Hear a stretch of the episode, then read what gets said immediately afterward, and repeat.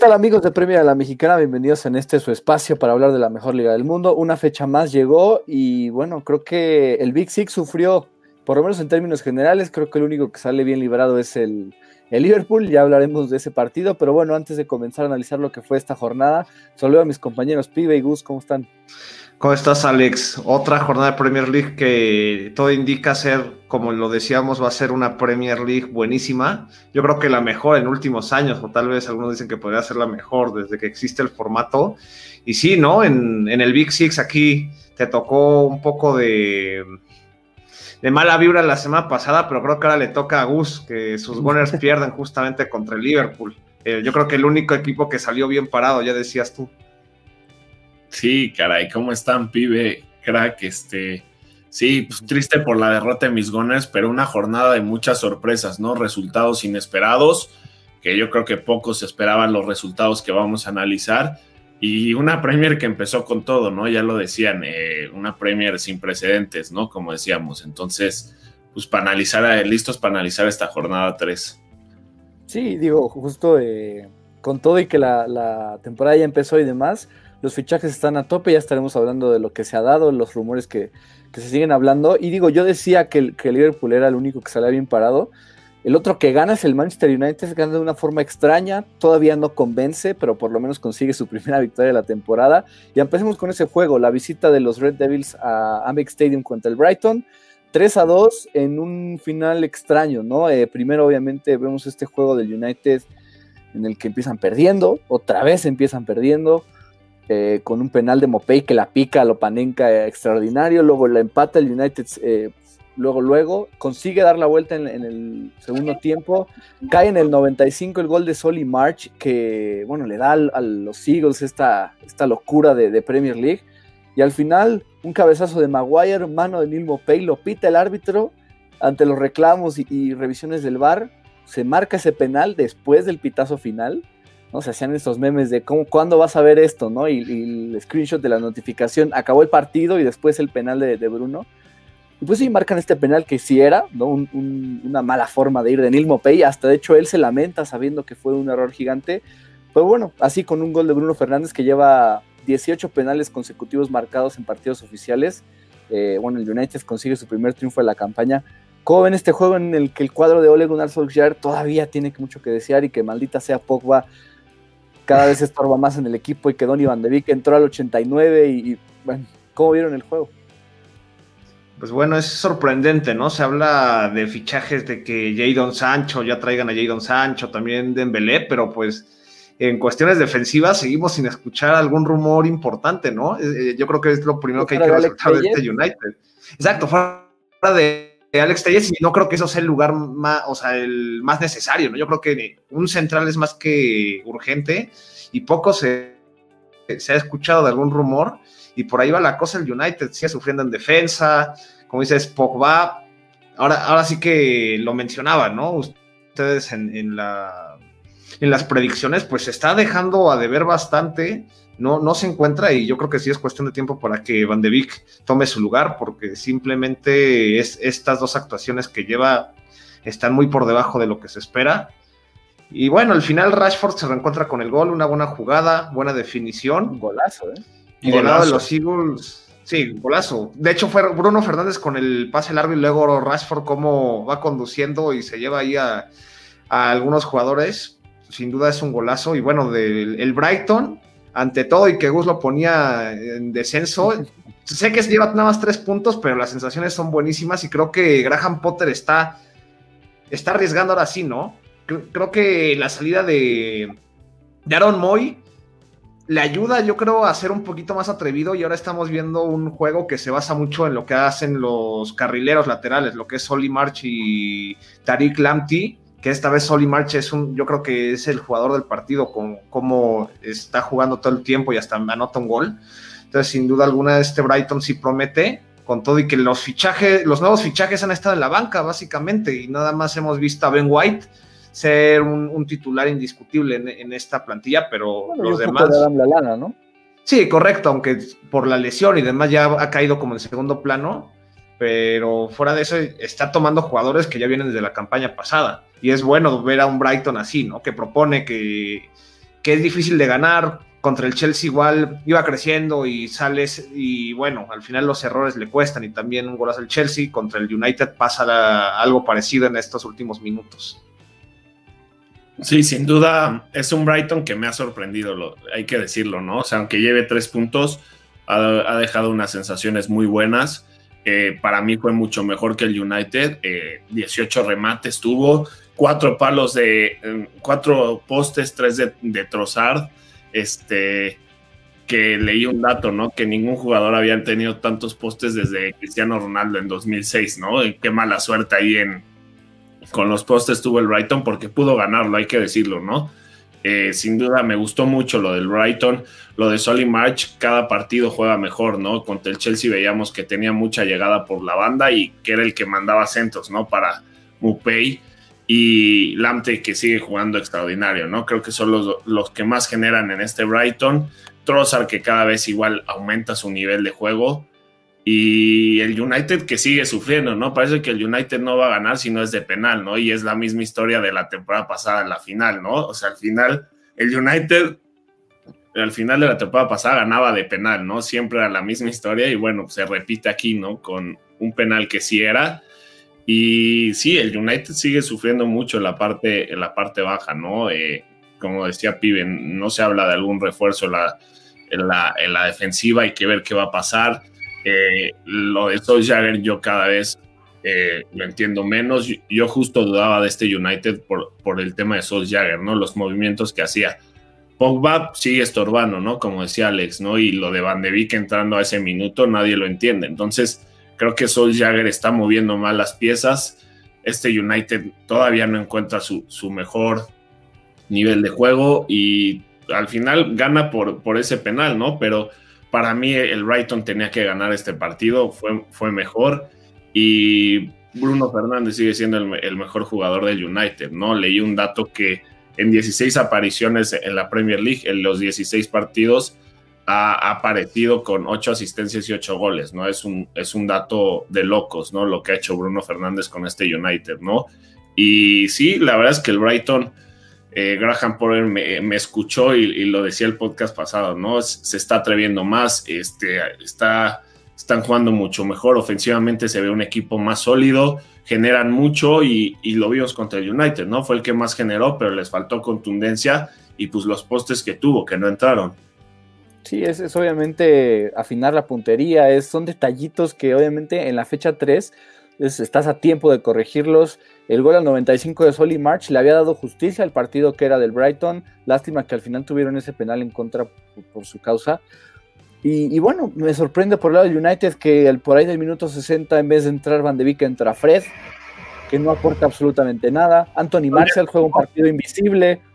Y, Marcus Rashford, obviamente, pues necesita que necesita tener esta constancia en el gol que le vimos, o sea, que, que lo veamos así, constantemente intentando a portería, eh, también Mason Greenwood, pues, todavía creo que necesita competencia. Veíamos esta opción de que si no llegaba ya Don Sancho y también la complicación de traer eh, en préstamo a Usman de Melé, estaba Ismail Azar, ¿no? Del Watford. Me parecería una gran opción para que el crecimiento del Senegal, del juvenil Mason Greenwood sea, sea muy bueno con la llegada del senegalés. Entonces, el United tiene, está a tiempo también, pero no puede permitirse estos errores. Por lo menos consigue una victoria y, pues nada, es eso. Del Brighton nada más me gustaría ver a Joel Beltman en vez de Adam Webster.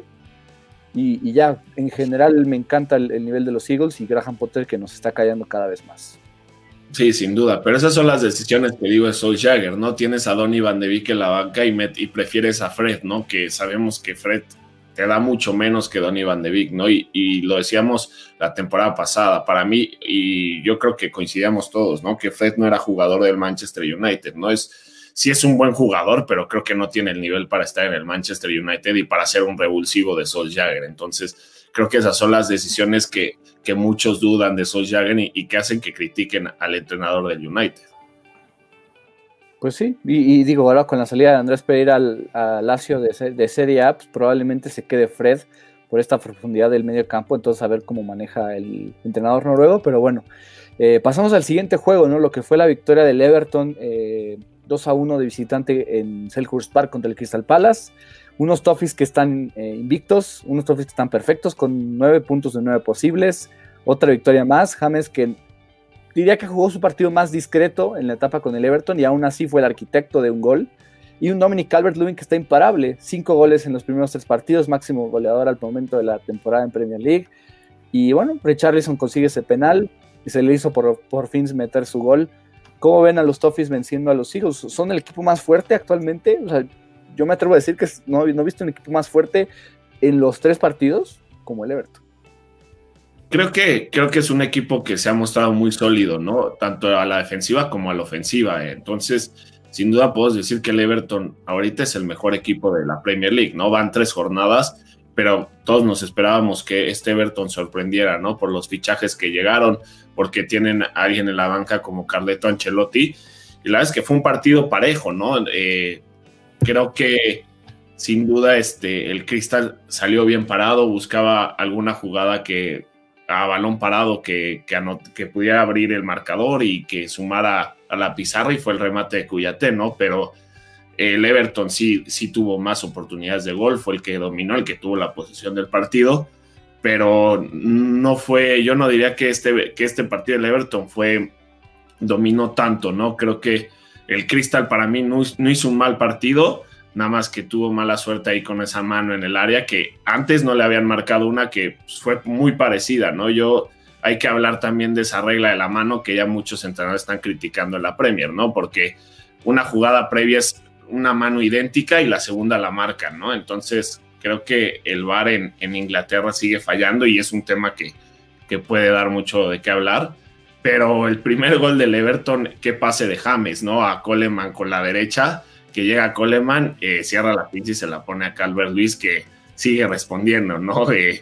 Eh, al, final de la temporada decíamos que todavía le faltaba y qué manera de callarnos la boca, ¿no? Qué manera de empezar esta Premier League marcando en las tres, en las tres jornadas, ¿no? Entonces, este Everton sin duda se ve sólido y yo quiero resaltar un jugador, ¿no? Muchos hablamos de la llegada de James, pero Alan, qué, qué fichajazo para este Everton, ¿no? Es para mí es la médula de este Everton, no es el que te recupera, el que hace el trabajo sucio, eh, el que te defiende, el que apoya tu defensa, igual tiene llegada a la ofensiva. Entonces, si, si bien hablamos de James porque sabes lo que es James Rodríguez, igual hay que hablar de Alan, ¿no? Porque ha hecho un trabajo magnífico.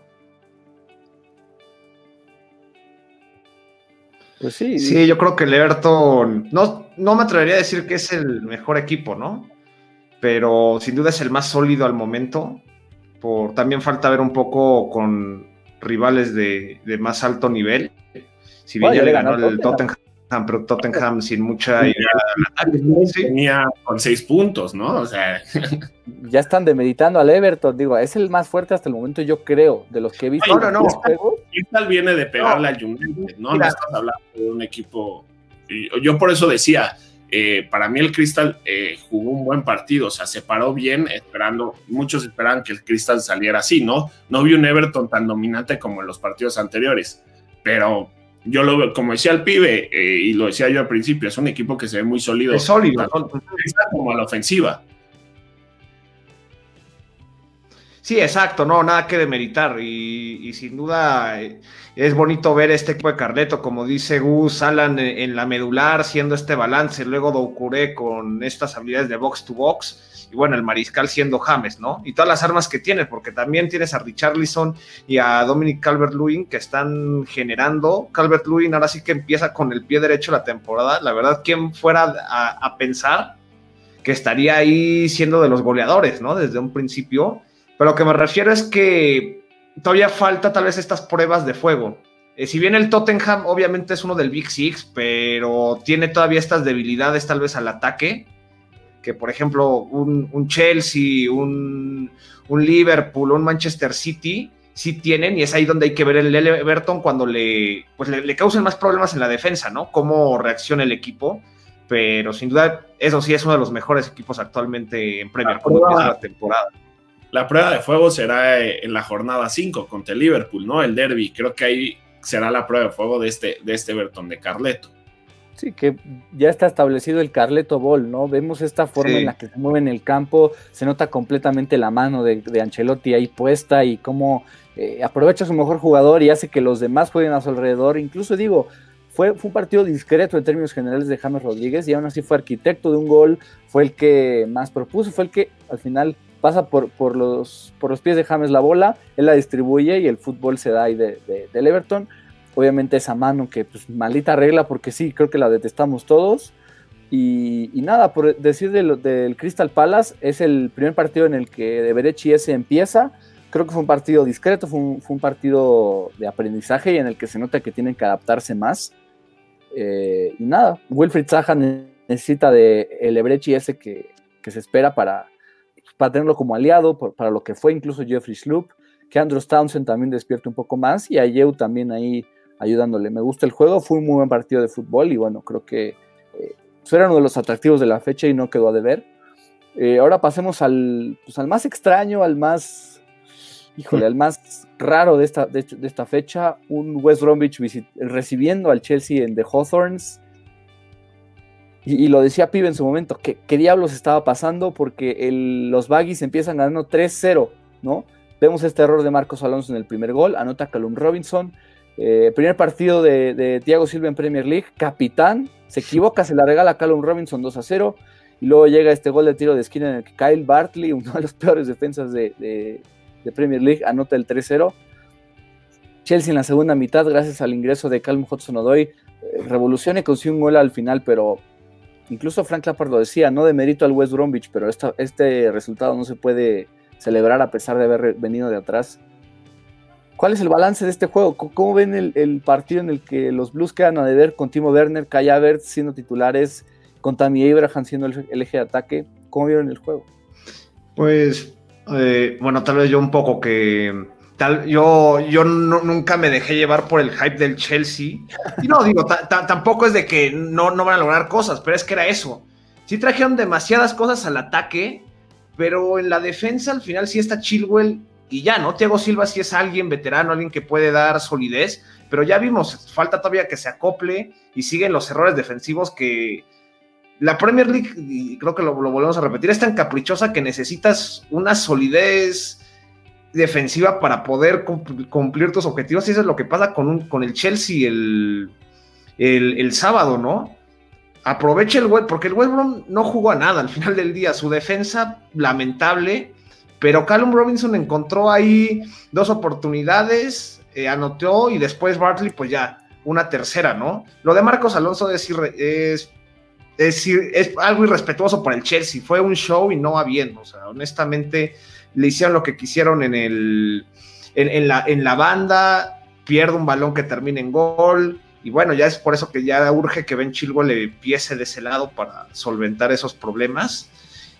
Y bueno, ya el, segundo tiempo, obviamente, el Chelsea aprovechó este trabuco que tiene el ataque, se fue combinando. La verdad, yo creo que los mejores minutos que le he visto acá a Havertz en Premier League, si bien ya notó un hat-trick, pero fue en la Carabao Cup, pero en Premier League ya cuando Lampard lo empieza a interiorizar más, es el Kai Havertz que nos gusta, ¿no? Y es el que se supone que va a ser, va a ser peligroso en el Chelsea y da una asistencia justamente a Hudson Odoi que también entra, pero al final del día es eso, ¿eh? era eso el Chelsea, que muchos se, se, dejan llevar por todas las, las contrataciones que hicieron al ataque, pero la defensa ahí sigue teniendo muchos problemas y creo que es algo que no se va a poder solventar tan fácil esta temporada, ¿no? Sobre todo para cómo se va a acoplar Thiago Silva, porque también que agarra un poco más el ritmo de Premier. Tiene un error que tampoco es que tu, tuviera un partido horroroso, es cierto, ese es ese error, pero todavía se le ve un poquito bajo de ritmo a lo que se le espera en Premier League.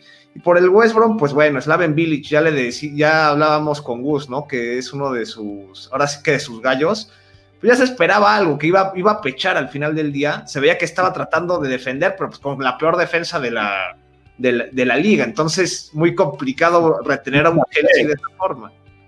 Son, son de esos partidos que empieza ganando eh, o sea, cualquier equipo contra un Big Six y dices, se lo van a acabar empatando, ¿no? O sea, tú sabes que eso va a pasar porque son equipos que defensivamente, como decía Pibe, ¿no? Estás hablando de la peor defensa de la Premier y, este, y esperas que obviamente el Chelsea vaya con todo a buscar por lo menos el empate y claramente eso acabó pasando, ¿no?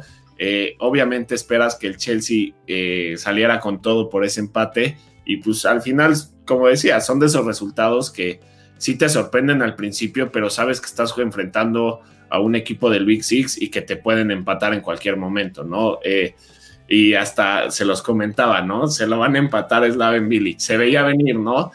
Pero sí, sin duda hay que decir que el Chelsea en el primer tiempo deja dos oportunidades clarísimas.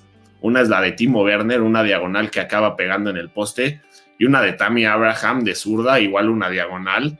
Eh, las dos fueron unas definiciones terribles, ¿no? Creo que para la calidad de ambos jugadores, esas tienen que acabar en gol, ¿no? Y es que el Chelsea eso necesita, ¿no? Que Timo, Timo Werner aparezca, ¿no? Que aparezca ese olfato goleador, eh, contundencia de Timo, de Tammy Abraham, ¿no? Que, que de estos jugadores que esperas que sean killers aparezcan, porque mucha falla del Chelsea, ¿no? Creo que eso es lo que está pasando un poco a la ofensiva. Y, es que a la defensiva, lo de Marcos Alonso, lo comentábamos eh, en podcasts anteriores, que al final de la temporada pasada, Marcos Alonso ya estaba perdido en esa banda, ¿no? ¿Cómo urge que llegue Chilwell? Porque Marcos Alonso ya no está para, para este Chelsea, en mi punto de vista, y creo que los tres estamos de acuerdo ahí. Y pues sí, Thiago Silva, mala suerte, ¿no? De capitán y, y cometes un error. Creo que se va a ir adaptando. Va a ser interesante quién va a jugar al lado de Thiago Silva, si Christensen, Suma, eh, Rudiger, hay que ver, ¿no? Creo que eh, Lampard tiene que decidir ahí cuál va a ser su segundo central. Y sí, la verdad es que yo debo decirlo, esperaba más de este Chelsea. Eh, digo, es la jornada 3, ¿no? Pero creo que este, no ha gustado, personalmente, no ha gustado este Chelsea contra el Brighton. Igual lo vimos con muy poca idea ofensiva. Este, pues obviamente tenía un equipo enfrente que acaba de, subir a la Premier, que sabemos que tiene eh, muchas deficiencias y pues esperabas que fuera protagonista y acabas y en menos de 30 minutos te meten tres goles, ¿no? Eh, sí por errores, pero eres, necesitas tener este, ser un equipo más claro, ¿no? Creo que eso le falta al equipo de Lampard eh, y tener contundencia, creo que esos son los puntos claves.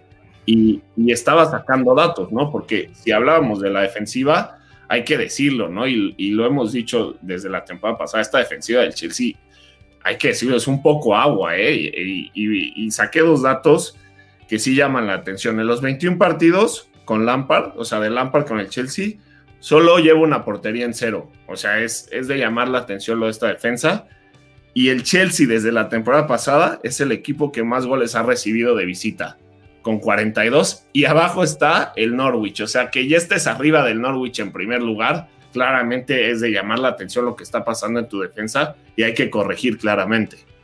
No, eso va a cambiar definitivamente, insisto, el Chelsea además es ese equipo que se tarda en adaptarse, siempre tiene este tipo de juegos y, en general lo vemos caer 3-0 con el mismo 3-0 que empieza, solo que el, West Bromwich es tan limitado que eventualmente se le empataron. Mason Man también tuvo un buen juego, por lo menos en el segundo tiempo y, y Callum Hudson no ayudó a revolucionar, pero, pero todos salieron en un mal día. Obviamente se nota la, falta de Christian Pulisic, se nota que falta Hakim Ziyech, y yo me atrevo a decir que contra el Crystal Palace, que ha sido un equipo que se ha visto bastante bien, el Chelsea va a salir con todo y va a ganar sin problemas. O sea, creo que vamos a ver una solidez defensiva. Incluso me gustaría ver a Fikayo Tomori como el acompañante de Thiago Silva, Ben Chilwell como titular. Creo que ya debe de iniciar César Aspilicueta, a pesar del buen momento de Rizzy James.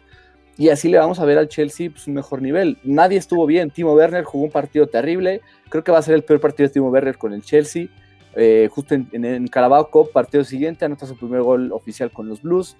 Digo, son estas cosas de, adaptación. Al final el Chelsea es un equipo así, lo conocemos, ¿no? Eh, me acuerdo en, en, el debut de Morata con el Chelsea, igual pierden 3-2 en casa contra el Burnley y él tiene que entrar de cambio con tanta lesión para tratar de empatarlo, no lo logran. Ahora sí lo lograron al final al 95 en un gol igual medio polémico con una mano de Kai Havertz, ¿no? Que dicen, si toda mano en el área es penal, también toda mano en el área debería ser falta y desde el ataque pudo haberse sancionado. Para mí no era porque, digo, con la regla pues tal vez sí, pero para mí no era. Justo Andros Townsend decía, ¿no? Se está acabando el juego. Pero, pero pues sí, es esto del Chelsea. No, o sea, ya dicen, Lampard fuera otra vez, ¿no? Y, que queda eliminado en Carabao Cup. Calma, digo, me, me gusta el Chelsea. Creo que va a mejorar muchísimo y el, partido del Crystal va a ser un, salto un salto gigante y no por el Crystal sino por el buen nivel que le vamos a ver al Chelsea. Estoy prácticamente convencido. Ya veremos lo que ocurre en la portería ya llegó Eduard Mendy ya debutó eh, Kepa fue banqueado por Will Caballero contra el mismo West Bromwich. Y de hecho el porcentaje de posición fue de 78% en favor de los Blues. Creo que hubiera sido del 90% si los Vikings no tuvieran a Mateos Pereira, que qué futbolista. De verdad es que la manera en que controla el balón, el que aguanta, suelta, un taco para el contragolpe que le favorece a su delantero. El brasileño es un, es un show ¿eh? en los Vikings. Yo sí, un sin duda. Perdón, pibe, dale, dale. No, no, no, era lo, lo que decía, ¿no? Que Mateos Pereira un referente, yo creo que es el, Ahora sí que va a ser como el tipo Jack Grealish de ese equipo, que vemos que está inmerso en cada jugada, da la asistencia en uno de los goles de Callum Robinson. Entonces, sin duda alguna, yo creo que esta es la temporada nada más de transición para que encuentre, ojalá, otro equipo en Premier League, porque sí dan ganas que se quede aquí varios años, pero pues obviamente no creo que vaya a ser en el West Brom, lamentablemente.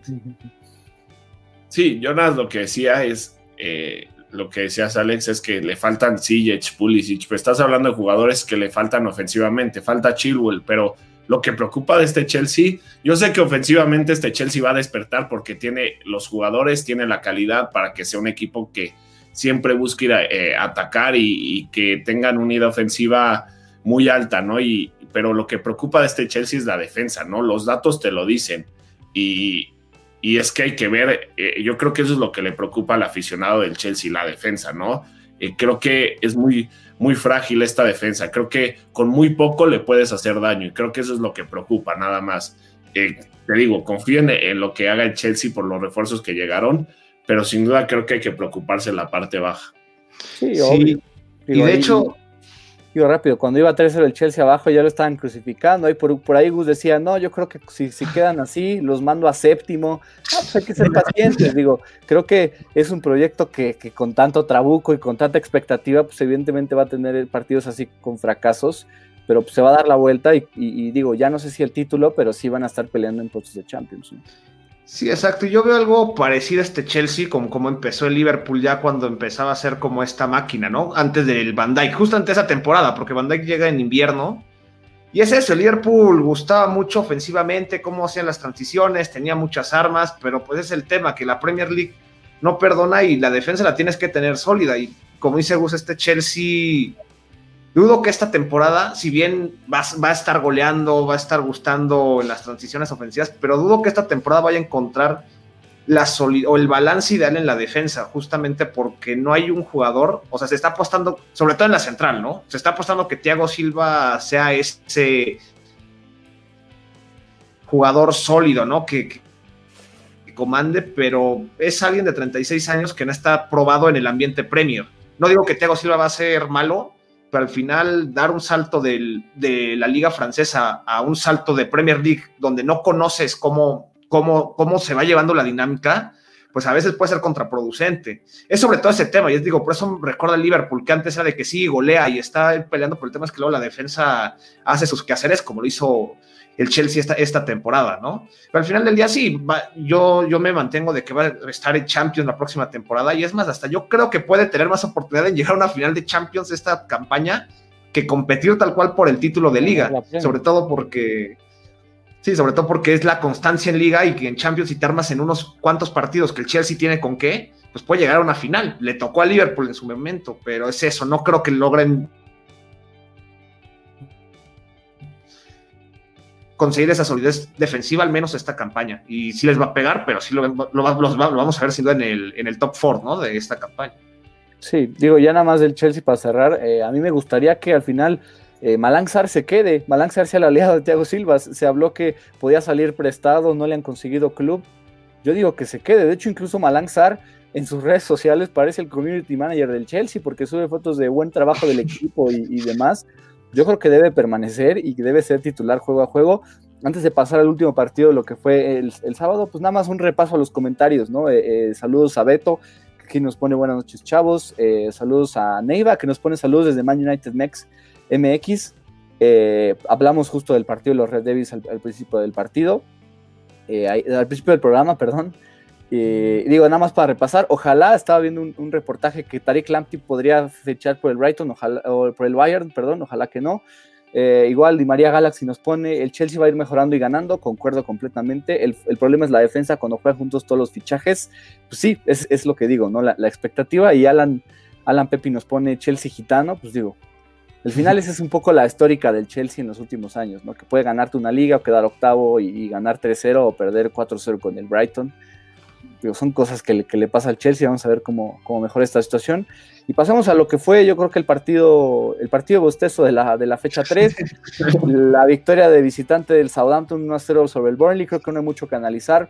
Yo del Burnley nada más quiero decir que, digo, sin James Tarkovsky y en mí está muy difícil que, que puedan aguantar tanto, porque el sistema ratonero de, de Sean Dyke se mantiene.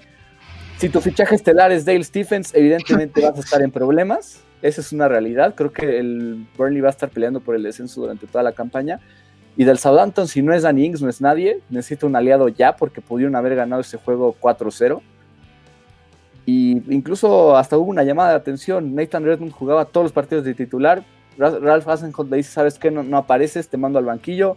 Mete a Musa Genepo, mete a Stuart Armstrong. Creo que Genepo deja de ver, igual que Armstrong. Insisto, el único que respondió fue, fue Danny Ings, que no fue un One Season Wonder, se los digo apenas a tres fechas. Está demostrando que no lo fue. Pero en general, digo, un análisis rápido, creo que no hay mucho más que decir. ¿Cómo ven esta victoria de los Saints, que es su primera de la temporada? Sí, del lado del Burnley, pues era lo que venía, ¿no? A falta de este presupuesto, que le están dando muy poco con qué manejar a Sean Dyke y con Tarkowski, que se siguen escuchando los rumores que se va a ir.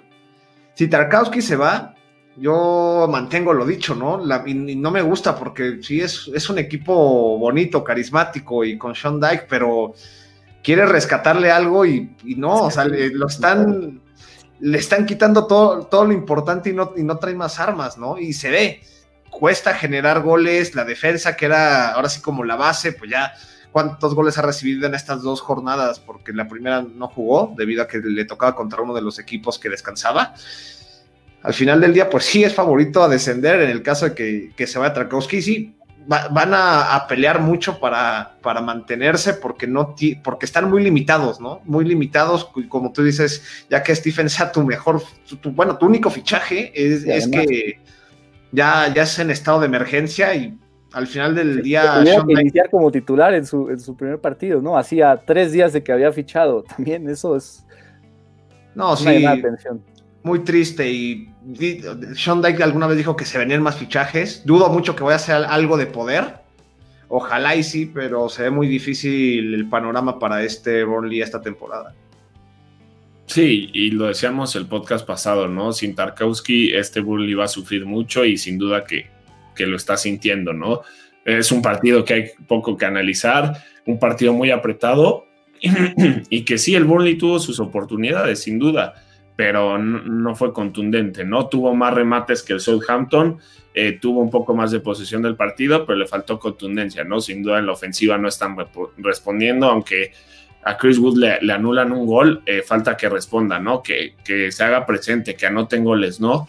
Y por parte del Southampton, pues nada más que agregar, ¿no? Lo de Danny Ings es escandaloso y viendo lo que ha hecho Danny Ings desde la temporada pasada, eh, lleva 25 goles con el Southampton de 54 que ha marcado, ¿no? El Southampton, el 46% de los goles del Southampton desde la temporada pasada los ha marcado Danny Ings, ¿no? Lo que es este jugador eh, para esta franquicia, ¿no? Hay que decirlo, ¿no? Eh, sin duda, lo que ha hecho Danny Ings es escandaloso, es impresionante, ¿no? Creo que no hay más palabras para lo que ha hecho el jugador, de, el delantero del Southampton. Consistente, porque se, se dudaba, ¿no? No, yo creo que Danny Ings va a solo tener esa temporada buena y este año se va, se va a pagar.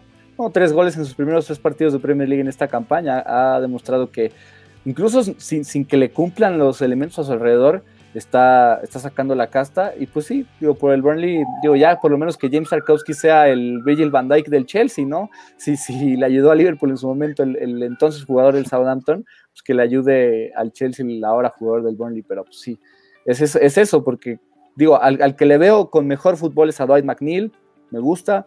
Ashley Westwood le pone ganas, pero no es, no es efectivo, no es consistente. Y más allá no veo nada. O sea, de verdad que, lo veo muy débil. Jimmy sí, Brownhill medio levanta la mano, o sea, ha tratado de levantar la mano, pero sí, como dices, no hay un referente máximo ahí. Sí, no, es, es complicado y, duele a veces porque el Burnley pues sí se había logrado mantener y parece que este año pues la va a sufrir, la va a sufrir bastante, ¿no? Y pues digo, te digo, no, creo que haya mucho más que añadir de, ese juego. Nos podemos pasar directo a lo que fue el domingo. Otro partido flojo, otro partido en el que no vimos mucho, pero al final y con lo que pudo, el Leeds United vence como visitante en Bramall Lane al Sheffield United con gol de cabeza de Patrick Bamford. Y vuelvo a insistir, este Sheffield ya está siendo predecible, ya le agarraron la medida y está también en riesgo de, permanecer en Premier. Y no sé, pibe, tú qué, no sé, no sé tú qué pienses, creo que todavía quieres defender a Chris Weiler, pero su juego habla por sí solo, ¿no? No, mira, o sea, aquí, aunque me gusta mucho el trabajo de Chris Weiler, pues hay que ser objetivos y sí, la verdad se ven sin idea, se ven superados, ya como que les agarraron la medida pues, o sea, no hay ataque, ¿no? Yo creo que hasta eso Oliver Burke es el que más está intentando a, ver qué puede hacer, pero al final del día ya ni siquiera es este esquema donde los carrileros generaban tanto peligro aparece, ¿no?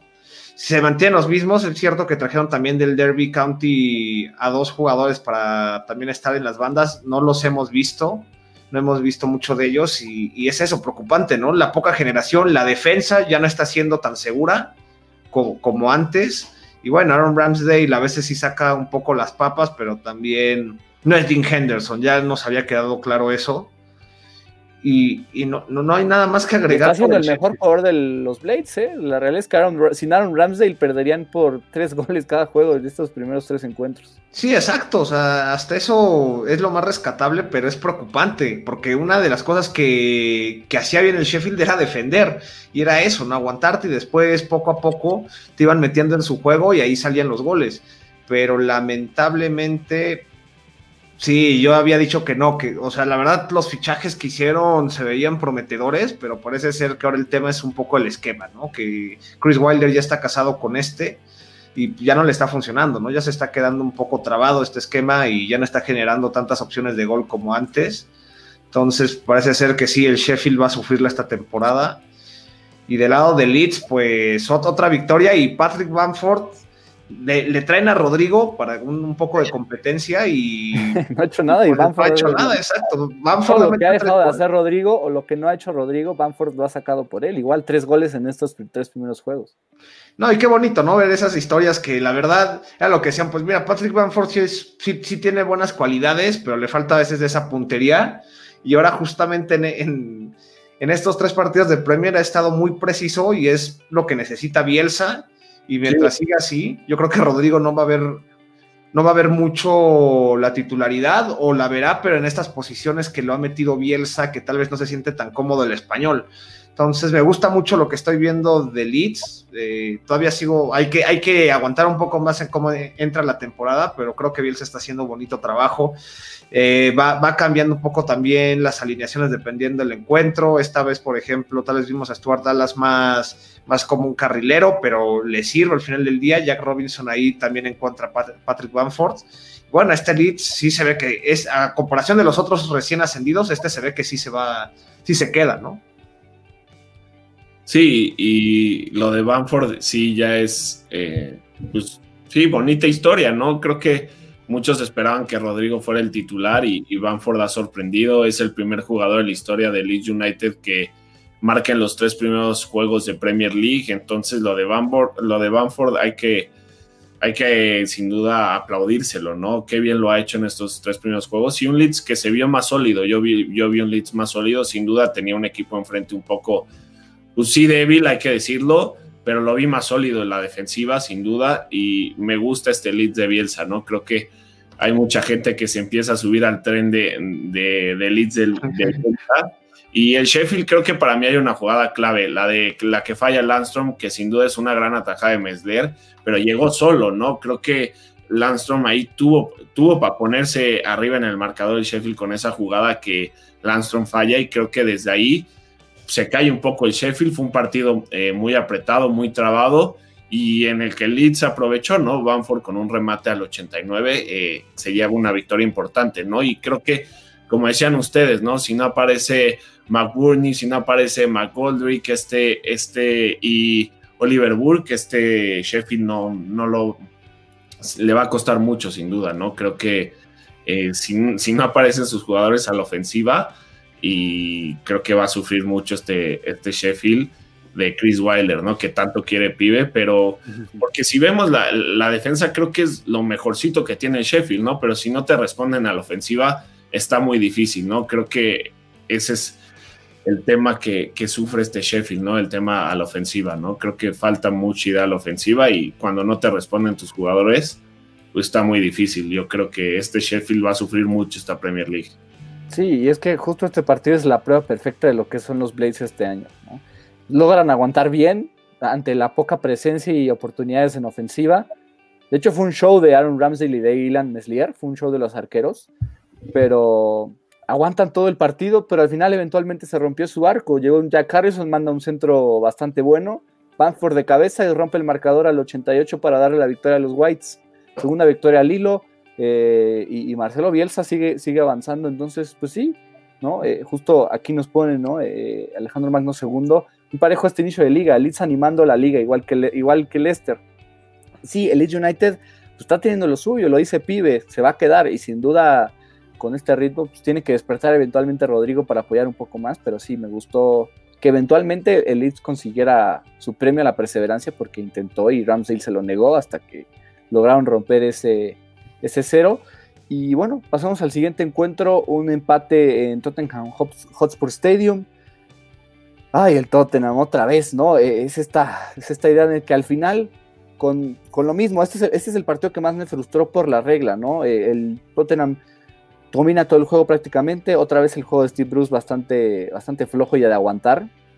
Eh, el Tottenham va ganando con gol de Lucas Moura. Y en los últimos minutos, este penal que le marcan a Eric Dyer. Eric Dyer completamente volteado, no sabe ni siquiera qué está pasando eh, atrás de él.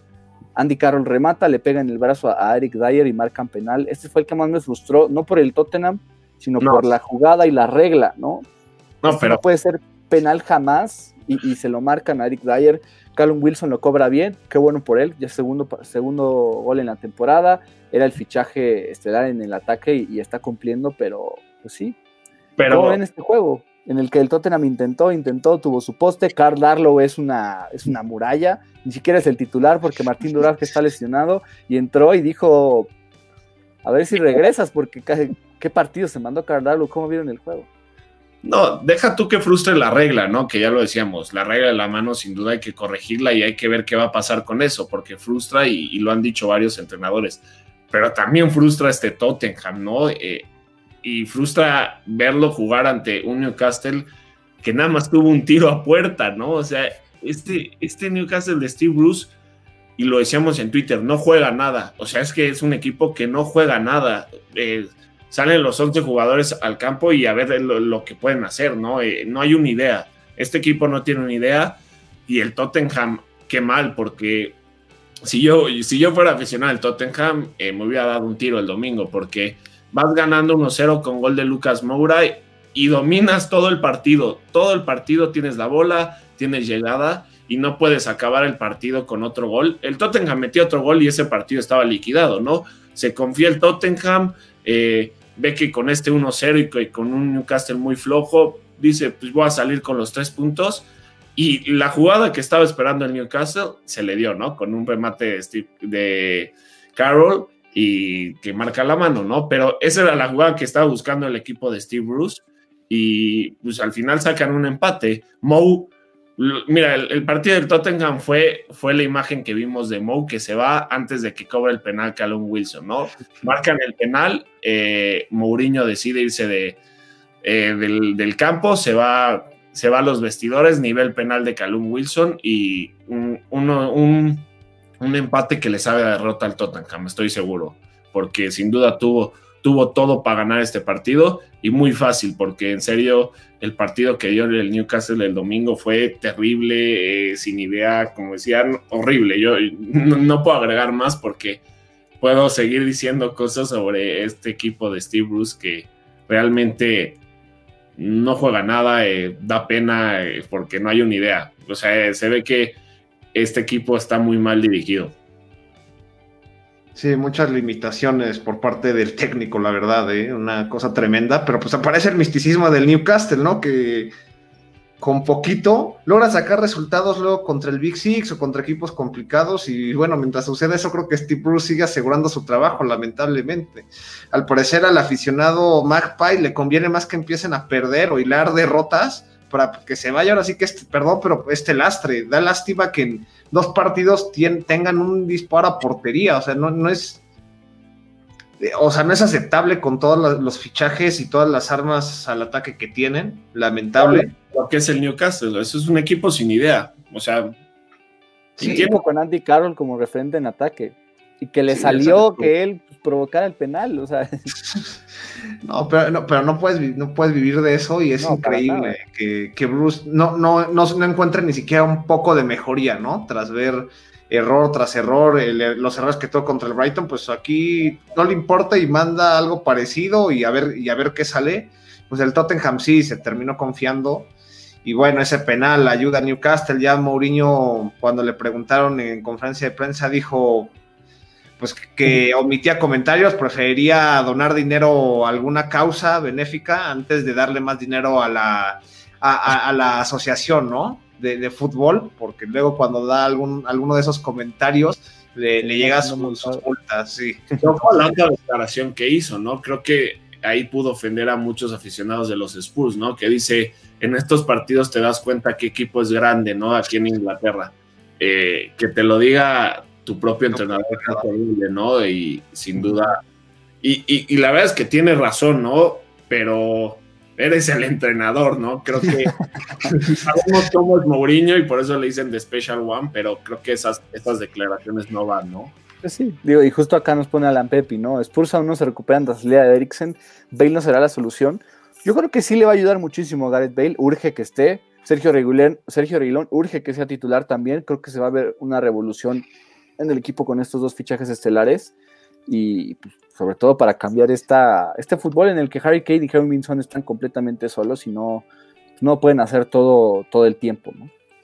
Eh, bueno, pasamos al siguiente juego. Eh, yo creo que la sorpresa de la fecha, no porque ganar el Leicester, porque tiene un equipo bastante capaz, sino por cómo ganó 5-2 en Etihad Stadium sobre el Manchester City, que sigue batallando en defensa, que sigue viéndose un Pep. Eh,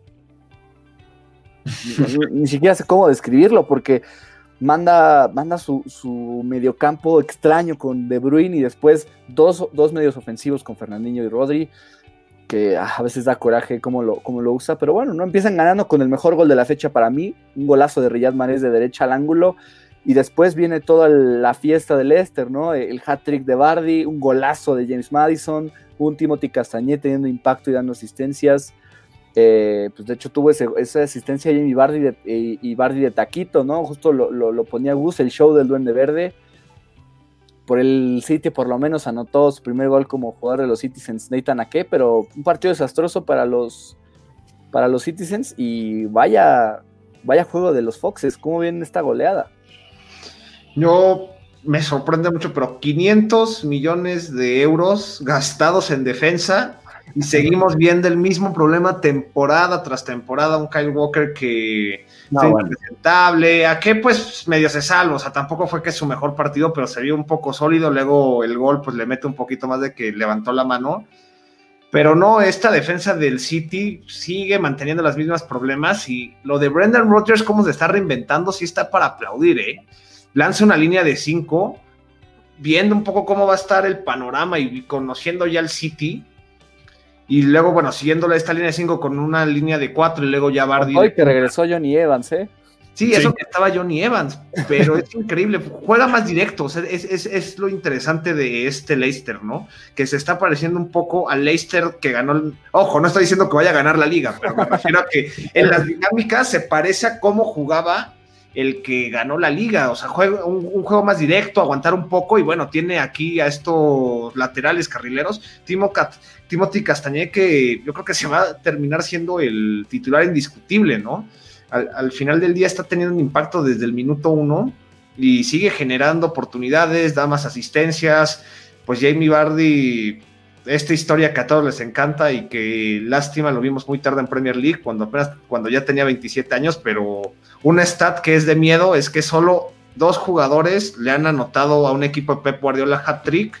Uno es Lionel Messi y el otro por partida doble ha sido Jamie Bardi. Entonces, es de locos eh, este tipo de números. Ya superado a Drogba, por ejemplo, en goles. Y desde que Pep llegó al City, ningún jugador le ha marcado más goles que Bardi, que ya son ocho, ¿no? Eh, lo de Bardi es. Es loco, sí, loco, una locura, la verdad. Y sobre todo porque sigue sumando años, pero sigue sumando goles. Eso me encanta, que no baja la mano.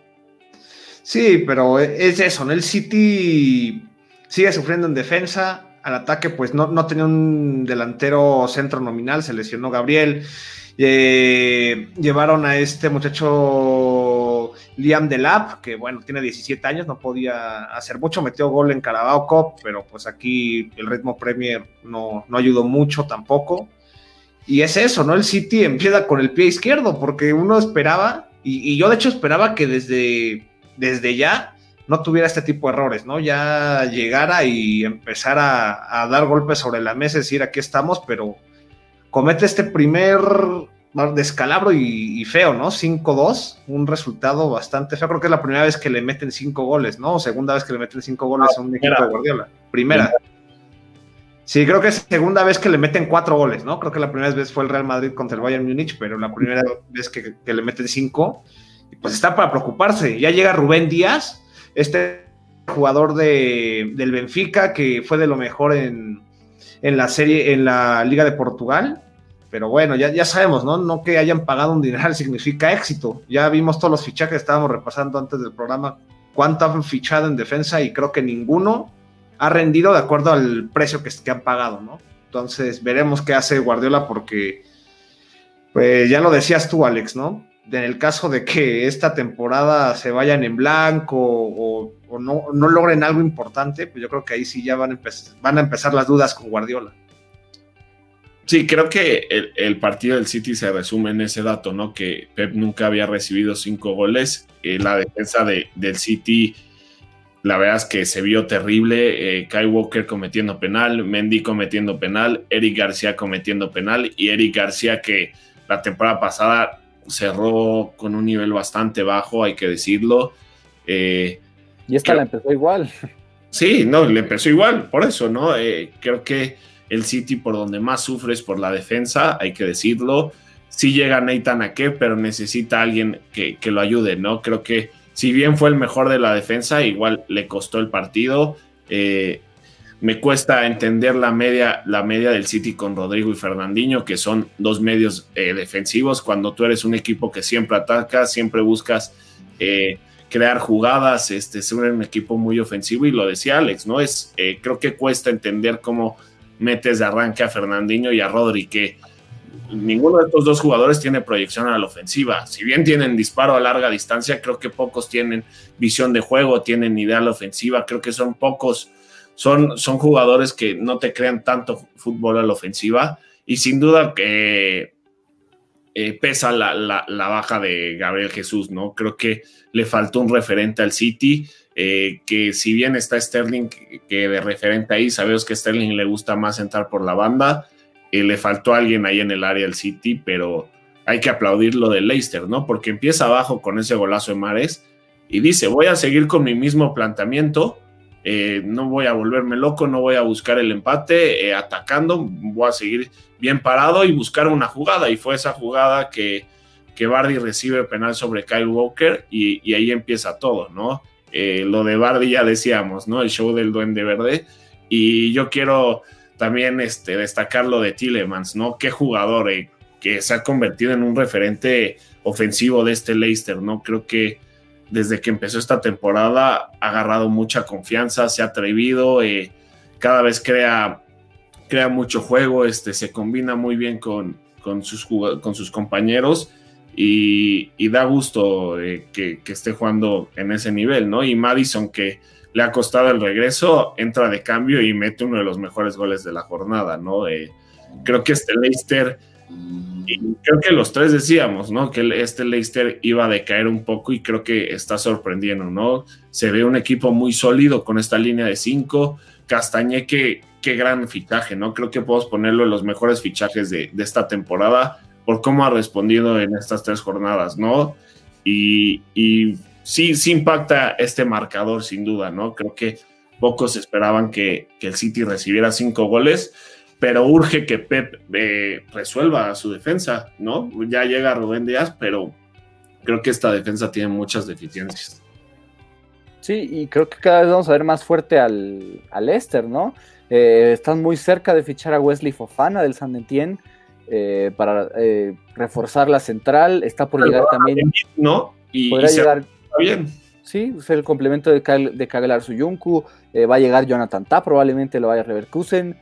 Sunder, como dices, este equipo se ve, buen, se ve bastante fuerte. Creo que cada vez más. Y ojo que Leicester, pues digo, ¿Por qué no? ¿Por qué no repetir la, historia de Ranieri y ahora con un equipo que creo que es más fuerte, por lo menos en términos de, plantel y de lo que son ahora, ¿no? A lo que eran en su momento esos jugadores, entonces pues sí. Y del City, pues a ver cómo le beneficia el fichaje de Rubén Díaz, que a ver si por fin le rinden centrales. Creo que estos son los mejores centrales que podrían fichar, ¿no? En la dupla que Díaz, vamos a ver si responden. Pero bueno, pasemos y justo nos pone acá este Andrés Mazur, si el Lister es campeón de liga, que Gus Rape, saludos. pues digo. La firmo. Lo, que, se, lo que sería, ¿no? Y, se, rapa, aquí en programa especial del Leicester campeón de, liga. En vivo le digo al crack que, que acepto su apuesta. Eh. Pero ahora yo te digo, si el United no entra a Champions, tú te rapas, ¿no? Espero la hayas, la hayas escuchado. si tu United no entra a Champions, tú te rapas que se arme, que se arme ahí la, apuesta está, está buena, la verdad, sobre todo por lo que ha sido el, el Leicester fuerte y el United decepción. Y pasamos al último partido del, domingo, otra sorpresa, otra goleada, y justo nos ponía Beto, ¿no? En Twitter yo avisé sin Mois, el West Ham va a ganar, y no solo ganó, sino aplastó, consiguió una victoria que, nadie, nadie esperó. El reboot de Rubén Semedo en el Wolverhampton, y ni así pudieron meter las manos. Hasta Raúl Jiménez metió autogol. Charles Bowen con doblete. Sebastián Aller, que por fin, que por fin lo meten y, anota un gol. Pone aquí Di María Galaxy, ¿no? El gol de Strasser fichan un puro portugués sin experiencia. Y pues se empieza a ver un poco eso. ¿Qué pasó ese juego? ¿Por qué gana el, West Ham tan, tan fácil? Vayámoslo a decir así. Ya lo decía, ¿no? Porque David Moyes no estaba en la cancha, entonces con eso ya es un punto a favor. No puede ser coincidencia, ¿eh? La verdad.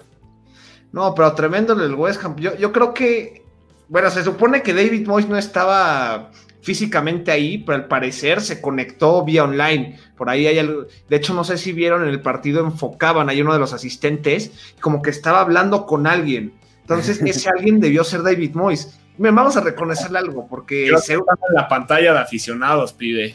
Sí, ándale, aparecía ahí viendo el partido como un aficionado más pero sí hay que reconocerle algo en este partido a Mois porque también tuvo que ver en el planteamiento. Y es esa línea de 5 que lanza y que con eso deja al Wolf sin oportunidades ofensivas, ¿no? Porque uno, ya lo decías Alex, que ya, ya tiene como que su esquema y siempre es mucho por las bandas, los centros, vamos a hacer por las bandas porque tenemos potencia. Con esta línea de 5 los Wolves sufren, ¿no? Casi no generan oportunidad de, gol, sufren a, la ofensiva y bueno, luego el, West Ham con transiciones rápidas y un Jarrod Bowen que le hizo, que hizo un muy buen partido. El primer gol para mí se me hizo un muy buen gol como conduce y luego mete la comba, ¿no? Y eso con un espacio reducido. Entonces, creo, creo que, el, el, West Ham cumple, ¿no? Y sorpresivamente, vamos a darle un poquito de mérito a Mois, pero da, da un buen, un buen planteamiento. Me sorprendió mucho cómo manda eh, esta formación del West Ham y le sirve, ¿no? Porque vimos un Wolves completamente limitado con lo que proponía el West Ham.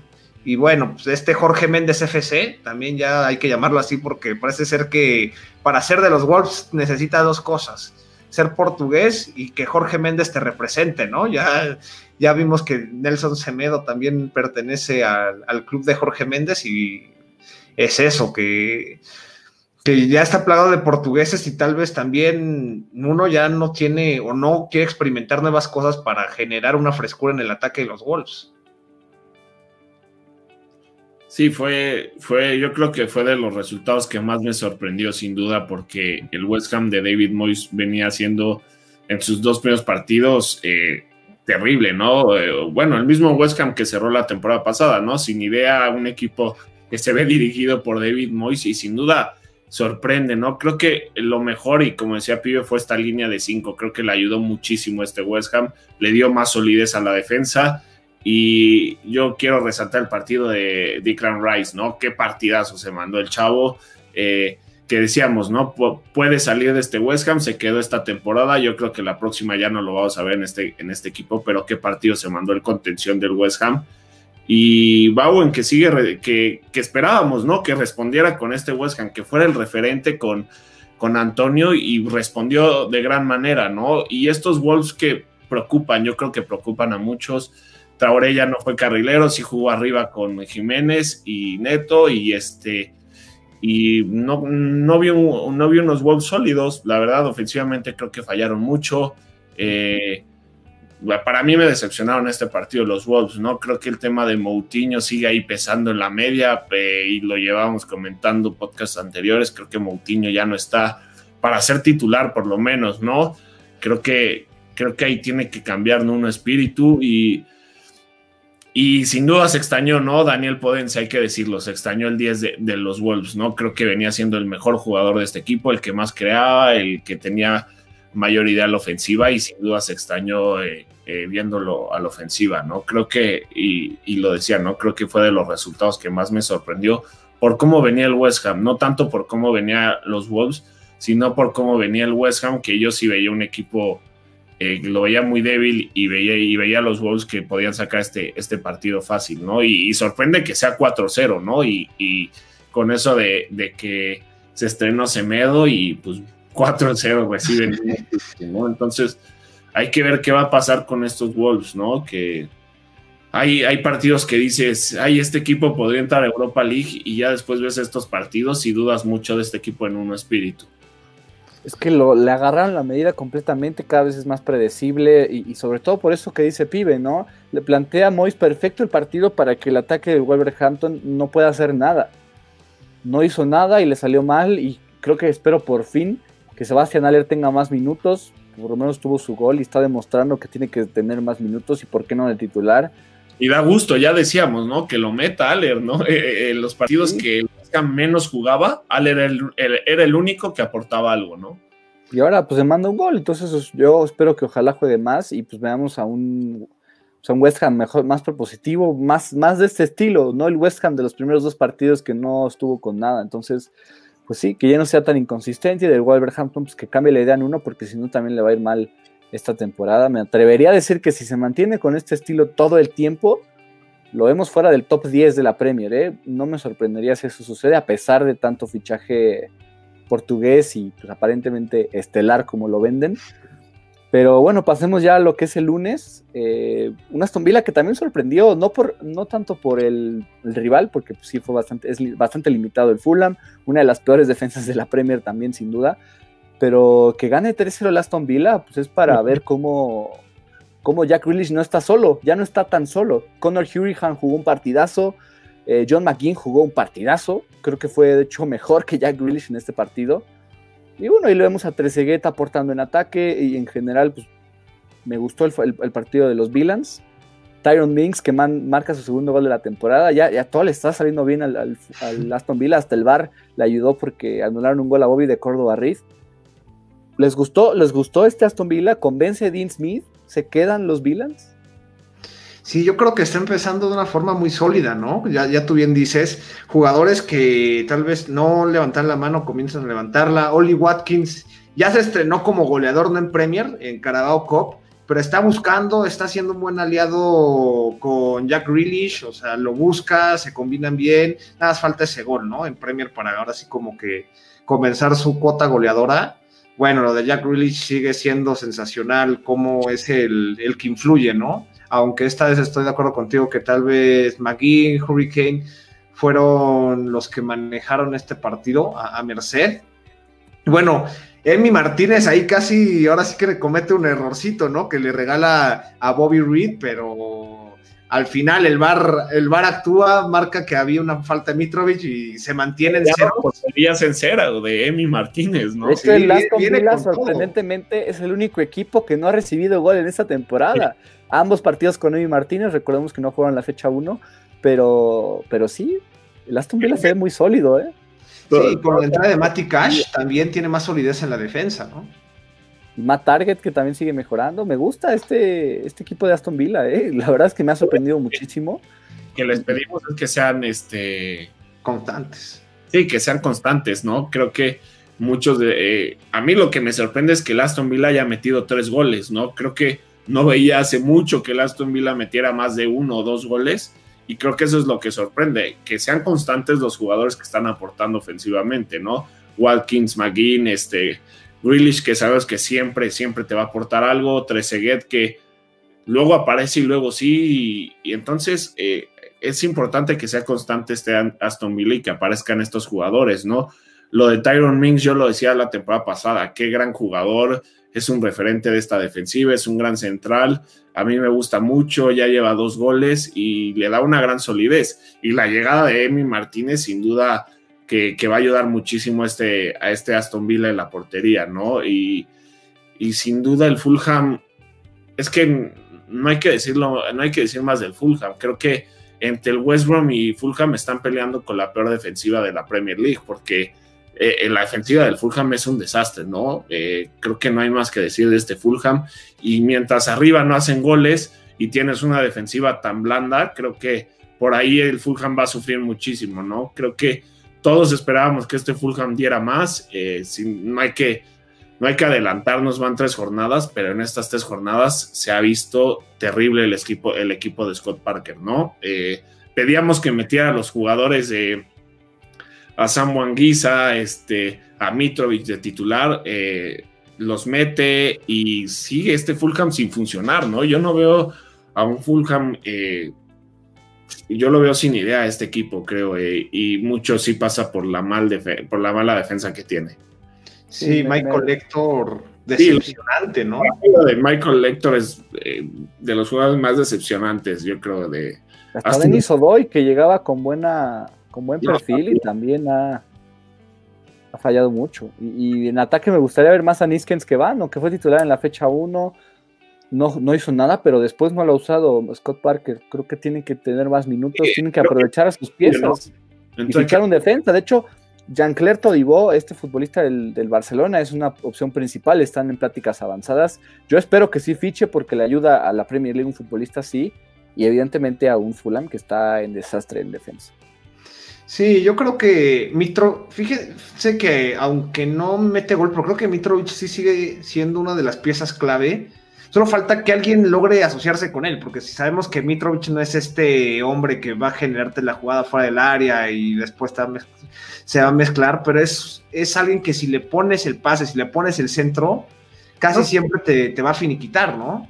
Yo veo, un, yo veo que Mitrovic igual funciona un poco como lo que hace Giroud eh, aparte de que eh, los dos son muy buenos por, por, aire, como decía Pibe, creo que son dos jugadores que se votan muy bien, ¿no? Creo que Mitrovic necesita estar rodeado de, jugadores que sean contundentes, que sepan juntarse con sus compañeros para que tengan mayor ataque ofensivo y más idea. Creo que por ahí pasa un poco lo del Fulham. No decía que Mitrovic eh, no aportara este Fulham, ¿no? Porque sin duda cuando lo pedimos, lo metió Scott Parker y, metió doblete, ¿no? Contra el Leeds. Pero creo que necesita rodearse de jugadores que tengan más idea a la ofensiva que, por ejemplo, que Vano eh, lo ve un jugador muy atrabancado. Creo que le falta. Es de esos jugadores que se burla tres, pero en el último toque te manda un centro a la otra banda. Entonces, creo que pasa mucho ahí el tema del Fulham, ¿no? Que en ese tipo de jugadores pues sí, vamos a ver cómo mejoran. Creo que todavía tiene una ventana de oportunidad para, arreglar estos detalles.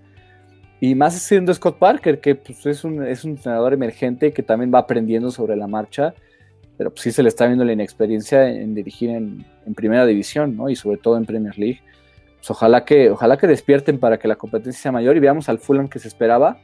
pues ya pasemos al, último juego de la jornada, el, el, mejor, bueno, el partido que más se esperaba de toda esta fecha, la victoria de Liverpool 3 a 1 contra el Arsenal y sin decir mucho más, creo que estamos eh, de acuerdo que el Liverpool está de regreso, ¿no? El Liverpool, el dominante, el campeón del año pasado, está de vuelta. Cerró, cerró flojo, empezó flojo, pero está de vuelta. Sí, un Liverpool que Creo que yo no hablo hoy. No, hoy, hoy bueno, sí, hay, hay cosas rescatables tal vez del Arsenal, pero un Liverpool que entiende, ¿no? Cómo jugarle al Arsenal luego de que los últimos dos partidos pues han caído contra los Bonners. Y esta vez entienden cómo jugarle. O sea, simplemente no parar los 90 minutos, ¿no? Ser constantes, esas salidas que ahí de ahí sale uno de los goles, aunque también con suerte, porque Robertson se equivoca pero esas salidas tratan de presionar lo más posible, ¿no? Para que se sienten incómodos el Arsenal, para que no hagan las salidas que le gusta tanto Arteta y funciona al final del día. Luego tenemos un Mané que sigue siendo de lo más determinante, cómo busca, cómo frente al arco, cómo se le es tan fácil aparecer frente al arco. Y bueno, sufres la baja de Henderson y de Thiago Silva, que creo que al parecer la baja fue por la cuestión de que dio positivo de COVID y anda separado, pero todo, todo bien para el español. Y, al final del día Navi Keita se encuentra, ¿no? Navi Keita está teniendo. ¿Mande? Keita y Wijnaldum hicieron un muy buen partido. Sí, exacto. Y poco a poco Keita va levantando la mano, ya le están dando más minutos, más titularidades y, y se está encontrando bien. Luego entra Diego Llota y en su debut, pues debuta como debe, como debe ser, con gol ya le decía a Gus, ¿no? Que iba a entrar Diego Yota, iba a dar el, gol de la victoria. Tal vez no fue tal cual de la victoria, pero bueno, ya cerraba el partido. ¿no? Y tuvo una vez clarísima, que se la pudo dar, no me acuerdo si era Salado Sadio, que venía entrando y la quiso definir, le pegó a, la red del costado, ¿no? Pero qué bueno que, se estrena en el pool, ¿no? Porque venía de, partidos difíciles con los Wolves. Sí, sin duda. Y yo yo creo que es el nerviosismo también que, le juega un poco en contra, estrenarte en Anfield, de un partido así. Al final del día, pues da, viene frutos porque fue insistente. Y mira, Hugo, si quieres, yo hablo un poco del Liverpool, pero del Arsenal, ¿a ti qué te pareció un poco, pues bueno, la dinámica? Desahógate. No, creo que eh, fue, un, fue un planteamiento temeroso de Arteta que sin duda lo esperábamos todos, porque si repasamos los partidos anteriores que le había ganado a Liverpool, se planteó así, ¿no? Eh, voy a jugar bien parado abajo, eh, sin dejar muchos espacios y buscar las transiciones rápidas y estas salidas que nos han enamorado a todos de Mikel Arteta, ¿no? Pero creo que eh, faltó contundencia en este partido, la que tuvo la cassette para el empate fue clarísima que le achicó Hasta el gol pudo haberla fallado y de suerte la no. Sí, de suerte, le pegó mordido y yo creo que por eso fue gol, ¿no? Pero yo, yo hoy, hoy en día empiezo a dudar si William me, no, no me encanta por la banda derecha. Me gustaría ver más a William por la banda izquierda, pero sabemos que ahí está Pierre Emerick, ¿no? Eh, creo que no sé si Arteta le, quiera cambiar ahí, porque la verdad es que Nicolás Pepe por, por la banda derecha hacía muy buen trabajo, ¿no? Te recortaba y vimos par de goles que se mandó de recorte y, le pegaba muy bien, ¿no? Eh, hoy, por ejemplo, vimos un William muy desaparecido, y por eso lo digo, ¿no? Creo que este, no aportó mucho a este partido. Eh, también no entiendo un poco por qué David Luis entra de titular. No hizo un mal partido. Mm, eh, creo que Arteta quería estos trazos largos de David Luis eh, para sorprender a la defensa de, Liverpool y no le funcionó al 100. Eh, creo que Gabriel venía haciendo dos muy buenos partidos. y creo que hay algo clave que se da cuenta Arteta en este partido. Necesita de Dani Ceballos, ¿no? Porque juega con Shaka y el Neni en la contención. Son dos jugadores defensivos que sin duda, si quieres salir bien parado y, no quieres dejar muchos espacios, te van a aportar, pero al final vas a necesitar de alguien creativo que le aporte a la caseta, a Piero, a William, ¿no? Y vimos, entra Dani Ceballos y le pone dos pases de gol a la cassette impresionantes, ¿no? Entre líneas. Uno fue fuera de lugar, pero el segundo que le pone es la que yo decía, ¿no? Creo que yo creo que ya vamos a ver a Dani Ceballos de titular con Shaka, eh, porque si bien el Neni y Shaka juegan bien y son dos contenciones más defensivos que ofensivos, necesita de, un jugador creativo, ¿no? Eh, pero al final, yo creo que todos esperábamos eh, que fuera así el partido, ¿no? La tónica del partido, un Liverpool con la posición de la pelota, buscando generar, eh, y el Arsenal buscar estas transiciones, salidas y contragolpes, ¿no? Al final, hay que decirlo, el Arsenal nunca estuvo, ¿cómo decirlo? Nunca siempre tuvo por ahí el partido, ¿no? O sea, nunca dijimos, este partido está acabado, ¿no? Eh, creo que el Arsenal buscaba de una jugada para un empate o algo y ya hasta el final Diego Yota lo, aniquila, ¿no? Pero creo que el Arsenal siempre estuvo en el partido. Eh, le faltó yo creo que animarse más a Arteta eh, y mm, viene Liverpool, ¿no? Yo lo decía, creo que es el favorito para ganar la Premier. Eh, si jugadores como Salah, Sadio, Firmino te siguen respondiendo de esta manera, creo que veo difícil que los paren, ¿no? porque realmente son una máquina, la forma en la que se juntan es maravilloso ver cómo se juntan los tres, ¿no? Sadio, Salah y Firmino, eh, eh, sea, se conocen perfecto, ¿no? Las paredes que hacen, eh, saben dónde están, o sea, es, es una locura ver estos tres jugadores en el ataque.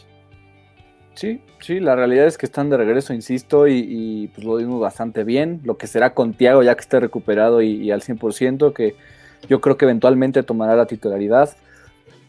Trent Alexander Arnold, que insisto, cada vez es mejor y, apenas tiene 21 años. Y pues sí, ¿no? Eh, todavía que mejore Robertson, pero aún así se manda asistencia. En general ves muy bien a Liverpool.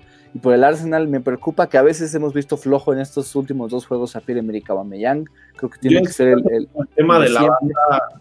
Si bien lo está usando ahí Arteta, no sé si me empieza a gustar ahí Pierre-Emerick. No siempre te va a salir que, sean las salidas, se la mandes a su lado y él haga lo suyo. Pues al final estás cantando mucho, ¿no? exacto. Y, yo creo que todos queremos ver más a Pierre Emerick en el área, ¿no? Que tenga más presencia en el área, ¿no? Porque es, ahora ya se convirtió en el que asiste a, la cassette, ¿no? Cuando antes eh, Pierre Emerick era tu referente ahí, era el que te aparecía en el área, ¿no? Te digo, yo creo que no sé si Arteta haga esos cambios, pero también el tema de William por la banda, eh, por la banda derecha, no sé si me encante, ¿no? porque sabemos la pegada que tiene William, ¿no? es el típico jugador que te recorta y te define, ¿no? Pues sí, lo que sería tal vez un posible 4-4-2 con Shaka y Ceballos en el, en el, medio campo, por las bandas Nicolás Pepe por derecha, por izquierda William y arriba Aubameyang con la cassette, pues no suena tan mal. Ojalá que así lo, lo llegue a implementar.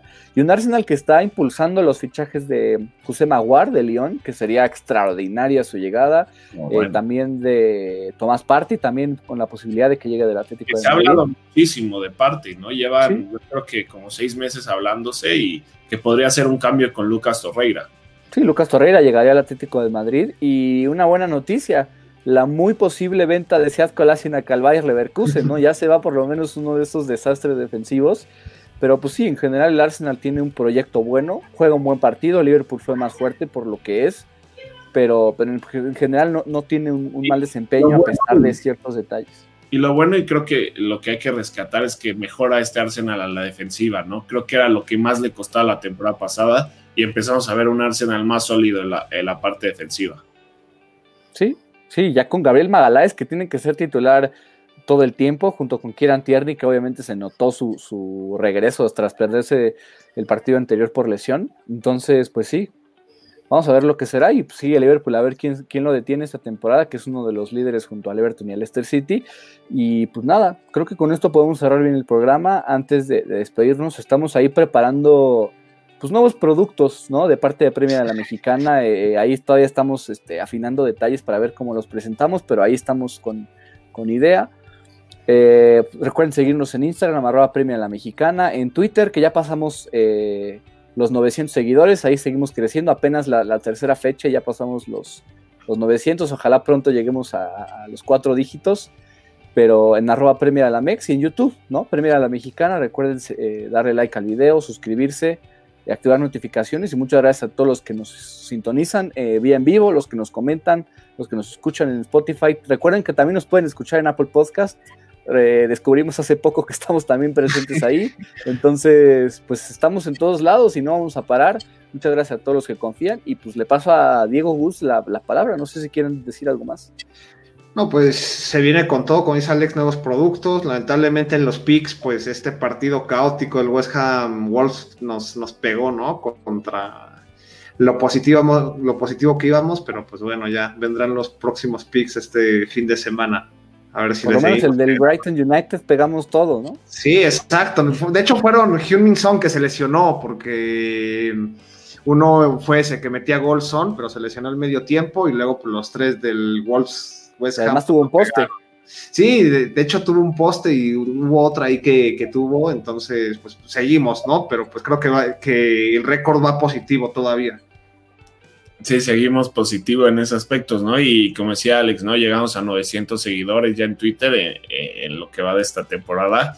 Y no sería gracias a todo el apoyo, ¿no? Que nos han dado nuestros seguidores y que confían en nosotros. Y que gracias a eso, pues igual vamos, eh, que estén listos porque van a salir unas cosas en Premio a la Mexicana y que nos sigan eh, ya en todas nuestras redes sociales y que no vamos a parar, como decía Alex, ¿no? Entonces, este, que vive el fútbol como, como cerramos el programa, ¿no? Y pues sí, creo que también eh, pues abrir a las sugerencias de, nuestros seguidores, ¿no? Si les gustaría ver algo, algo cortito, algo diferente, partidos en vivo, no sé, algo ahí que, que, podamos implementar como nuevo producto en Premia la Mexicana en cualquiera de nuestras redes sociales, en, en las tres, eh, en una posible cuarta que estamos ahí pensando. Entonces, pues sí, ver, ver igual qué se, les, se les antojaría ver de nuestra parte. Nosotros estamos pensando en, nuestros productos, pero pues les agradecemos nuevamente por eso, porque mientras nosotros avanzamos lo hacemos con ustedes, entonces eso ténganlo muy claro. Y pues nada, yo me despido y, pues gracias a todos, a Diego Agus y que viva la Premier League, porque esta, esta semana también fue, fue épica estos cierres magníficos, ¿no? Lo que fue el del United, lo que fue el del Chelsea. Y creo que la jornada 4 pues no va, no va a quedar a deber. Entonces, pues sí, tenemos de hecho un domingo lleno de juegos, no hay partidos el lunes. Y son cuatro el sábado, seis el domingo, va a ser una buena actividad. Pero bueno, ahí estaremos repasando todo lo que venga y cubriendo los juegos tanto en Twitter al momento y en Instagram lo que el repaso, el análisis. Y pues nada, muchas gracias a todos y nos estamos escuchando en los siguientes programas.